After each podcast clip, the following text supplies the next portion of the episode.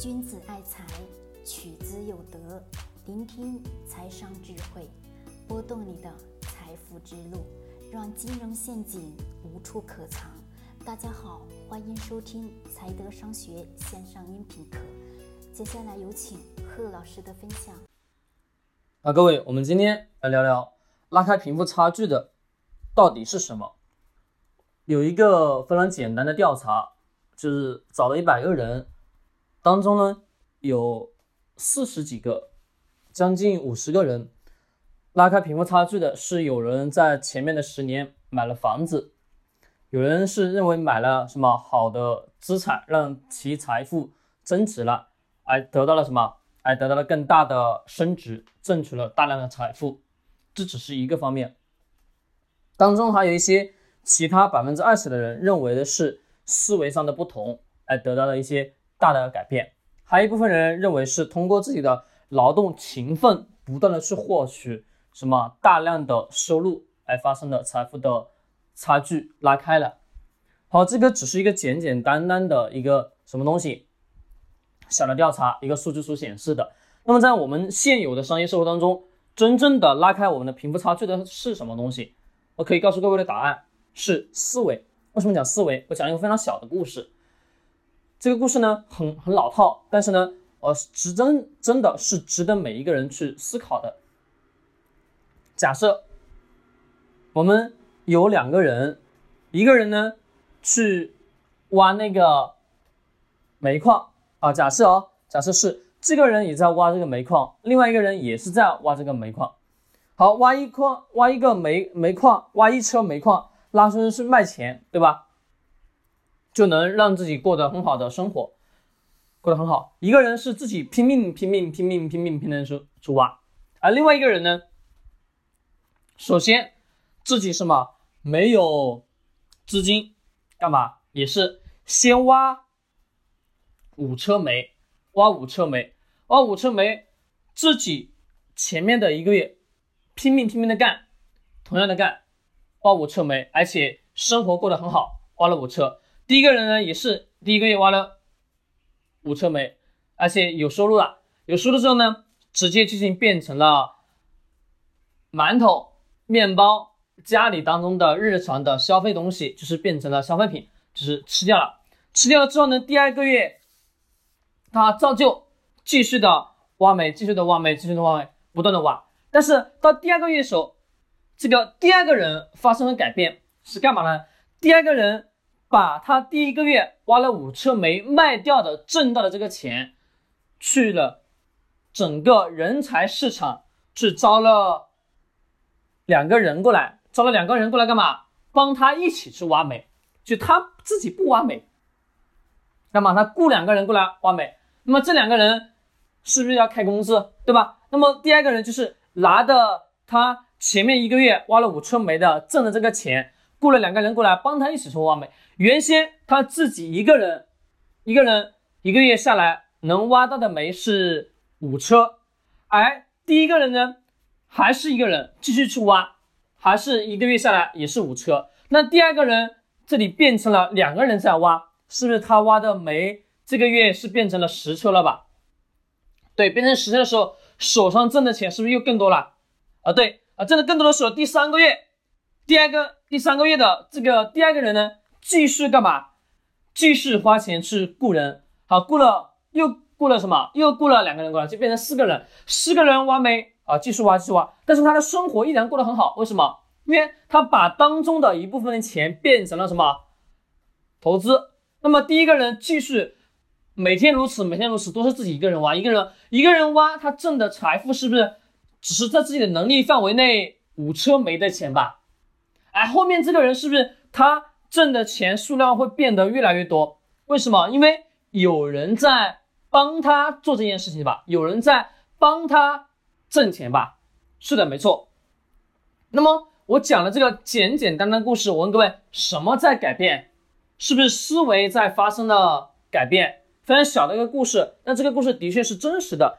在我们现有的商业社会当中，现有的生活当中，是不是多数人都是上班下班上班下班上班下班？对吗？而且多数人把钱是不是大量的是存在了银行吧？对，整个都是如此。存在银行之后，每个月就变成了什么？我们的吃穿喝住吧，就变成了我们的吃的东西，或者说生活的用品等等的一些，是不是？你直接把这个钱兑换成了什么？你所想要的服务，你所想要的产品，那这个这些东西是不是不能给你带来什么东西？现金流吧？对，没错，这些东西不能给你带来现金流。但是第二个人的这个思维。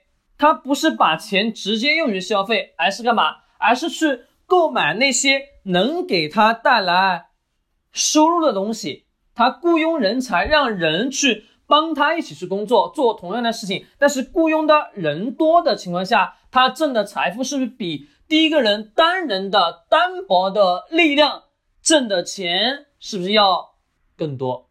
对的，没错。而现有的商业社会当中，多数人都是在第一种。而第二种是多数的人是吗？开始利用别人的能力去帮自己获得财富。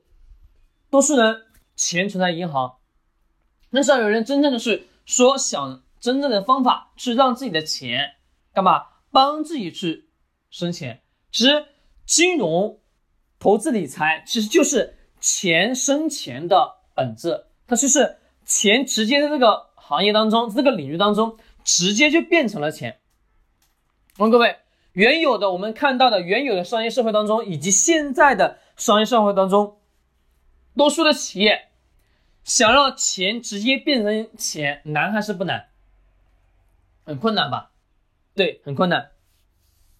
是不是要经过生产产品，生产产品之后，再到厂家，再到最后的产品卖到消费者手中，而消费者把钱再给到什么？这个一级一级一级带领到最后返还到货款到。你的总公司当中，对，是一个间接的吧，间接产生钱，而真正的金融是干嘛？是让钱直接生成钱，把钱借出去，别人给你付利息，对吧？直接了变成了钱。那么这种模式，银行是玩的最好的，并且银行是玩的最大的，没办法，人家是合法合规的。那么我们个人能不能做呢？不能做。那么个人是不能做的，必须得要有持有金融的牌照才可以。那我想要告诉各位的是，这个社会是思维的层次不同，拉开了我们的什么东西？贫富差距，拉开我们贫富差距。而这些思维的方式不同，是需要什么样去培养？需要我们自己真正的去静下心来去看社会去培养。上一个音频当中，各位去讲到了我们对于投资的眼光怎么去修炼。是需要时间的，需也是干嘛？自己真正的静下心来去观察社会，观察现有的商业体系，你才能得到的，是真正的得要去静的，真正的得要去静的。我一讲静，可能各位去考，考虑到静不下来，对吗？对，没错，因为社会太浮躁了，真的太浮躁了。每天生活在这浮躁的时候，你会发现你不得不浮躁，所有人都在让你去浮躁。你很难去静得下来，但是真的要静下来的时候，你会发现你总能看到那些东西，总能思考到不一样的东西。那么我们想要什么？把贫富差距改变一下，那应该怎么做呢？各位，把这个贫富差距变得越来越小，越来越小，怎么办？是一定要是先从什么消费观念去转换一下，先不是想着的我是要消费，而是想着的。在这个日常生活当中，我有哪些东西是可以不消费的？哪些东西是必须得要消费的？必须消费的消费，而不是那么紧要的消费，并不是很重要的消费东西，可以干嘛？适当的节省节省吧。对，好，讲到这个时候，我们马上到了十月国庆的十月国庆了十月国庆的七天，问一问各位，你是准备出游吗？还是干嘛呢？大多数的年轻人会选择出游，对不对？而真正的有头脑的人会干嘛？在自己的工作之余，利用这七天做什么事情？去给自己增加被动收入，或者说去做一些能让自己带来收入的事情吧。是的，而带来收入的，是不是有很多的副业可以去做啊？七天时间是不是也能去做得一点点的小的成绩啊？是的，可以。而重点是在于什么？你自己是否有真正的这个思维上的。